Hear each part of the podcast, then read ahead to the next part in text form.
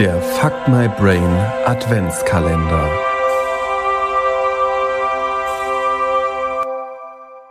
Und treib dich nicht so lange in der Stadt rum. Schließlich hast du die Verantwortung. meinte der Schiffer, während er sich seine Schiffermütze aufsetzte, den Kragen seiner blauen Joppe hochschlug, seine Sachen nahm, von Bord über den Steg eines Schleppkahns an Land balancierte und in Richtung Bahnhof verschwand. Der Junge atmete auf. Endlich mal allein. Die Tage vorher waren sehr anstrengend gewesen. Sie hatten eine Ladung Getreide gelöscht, was vor allem für den Schiffsjungen mit Klarschiff machen viel Arbeit bedeutete. Allen Schmutz entfernen, gründlich scheuern und wischen, alle Teile, die glänzen sollen, vor allen Dingen die Schiffslocke, polieren, bis man sich da drin spiegeln kann und so weiter. Aber nun lag der Kahn da. Jetzt mit Stückgut beladen, die Laderäume bis oben hin voll gestapelt und gesäubert. Die Ladeluken waren geschlossen. Sogar ein kleiner Tannenbaum war achtern befestigt worden. Gestern schon war der Bootsmann nach Hause in den Weihnachtsurlaub zu Frau und Kindern gefahren. Der Kahn war 67 Meter lang und 8,20 Meter breit und hatte eine Nutzlast von 750 Tonnen. Die Ankerwinden mussten mit der Hand betätigt werden, was eine schwere Arbeit war. Aber jetzt lag der Lastkahn friedlich am Ankerplatz des Hafens der kleinen Stadt. Diese wurden stromaufwärts in der Regel mit Verband geschleppt und trieben abwärts mit der Strömung. Henner, der Schiffsjunge, war Ostern eingesegnet worden und hatte kurz darauf auf der Marie Helene angemustert. Er wollte wie sein Großvater, sein Vater und sein Bruder Schiffer werden und später mal einen eigenen Kahn, womöglich motorisiert, als Schiffseigner führen. Von seinen ehrgeizigen Plänen war er aber noch meilenweit entfernt. Wenigstens hatte er sein Schiffsdienstbuch erhalten und somit seine Lehre angetreten. Vor kurzem war er 15 Jahre alt geworden. Er war mittelgroß, hatte blaue Augen und blonde, weiche, lockige Haare. Die Mädchen hatten ein Auge auf ihn. Er holte sich mit dem Schüttkorb Kohlen und ging nach vorne, wo er sich mit dem Bootsmann eine Kajüte teilte und schüttet die Kohlen in die Glut des Ofens. Darauf stand seine grüne Bohnensuppe, sozusagen sein Leibgericht. Er brauchte es nur noch warm zu machen, aber er konnte auch recht gut andere Gerichte kochen und hatte von seiner Mutter gelernt, wie man mit Faden und Nadel umging. Ein Schiffer muss alles können. Er muss jede Situation meistern. Erklärte der Vater und der Junge war fleißig und anstellig. Nach dem Essen, es war schließlich der 24. Dezember, beschloss er, sich die kleine Stadt anzuschauen. Viele Lastkräne hatten nicht festgemacht. Die meisten sahen zu, dass sie ihren Heimathafen erreichten. Aber immer klappte dies nicht und jemand musste auf dem Kahn bleiben. Das war nun mal der Jüngste, der Schiffsjunge. Vom Strom her wehte ein kalter Wind einige wenige Schneeflocken wirbelnd durch die Luft. Henna zog sich seine blaue Joppe an und setzte seine neue Schiffermütze auf damit du einen ordentlichen Eindruck machst, hatten die Eltern gesagt, als sie ihm die Mütze und noch einige neue Bekleidungsstücke übergaben. Bis jetzt trug er meist geerbte Sachen seiner älteren Brüder auf. Aber nun war es anders. Nun war er wirklich erwachsen. Du wirst doch kein Heimweh haben, mein Junge, meinte die Mutter.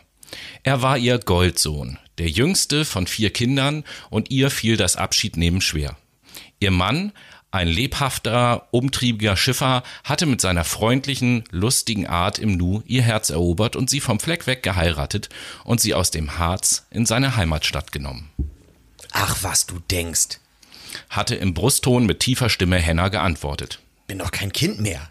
Bevor er losging, sah er nach seinem Weihnachtspaket. Aus der einen Tüte duftete es appetitlich nach Weihnachtsplätzchen und Lebkuchen. Das mit Seidenpapier umwickelte Päckchen knüpfte er vorsichtig auf. Die goldfarbene Schleife strich er glatt und legte sie zu dem Papier.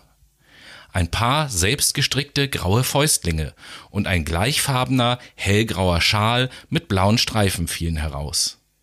Die Handschuhe hatten auch blaue Streifen an den Ärmelbündchen und er sah kopfschüttelnd, dass die Mutter auch noch auf dem Handrücken je einen Anker aufgestickt hatte. Aber Henna steckte trotzdem die Handschuhe in seine Jackentasche und machte den Schal um. So lief er den Steg herunter und der Stadt zu. Er schaute sich ein paar Geschäfte mit ihren blitzenden Auslagen an. Er fand, dass die Menschen, die heute durch die Straßen gingen, ein Licht in den Augen hatten, so wie es Mutter immer nannte. Ein paar zünftige Weihnachtsmänner und mit Geschenken bepackte Angehörige eilten zu ihren Familien. Weihnachtsmusik versetzte den Jungen in eine Art Schwebezustand. Es roch nach einer Mischung aus Glühweinduft, Tannennadeln und Weihrauch. Aufgeregte Kinder machten noch ein paar letzte Einkäufe und malten sich aus, was wohl der Weihnachtsmann alles bringen würde. Die kleineren konnten ihre großen Geschwister tatsächlich überzeugen, dass es sehr wohl heute einen Weihnachtsmann gab.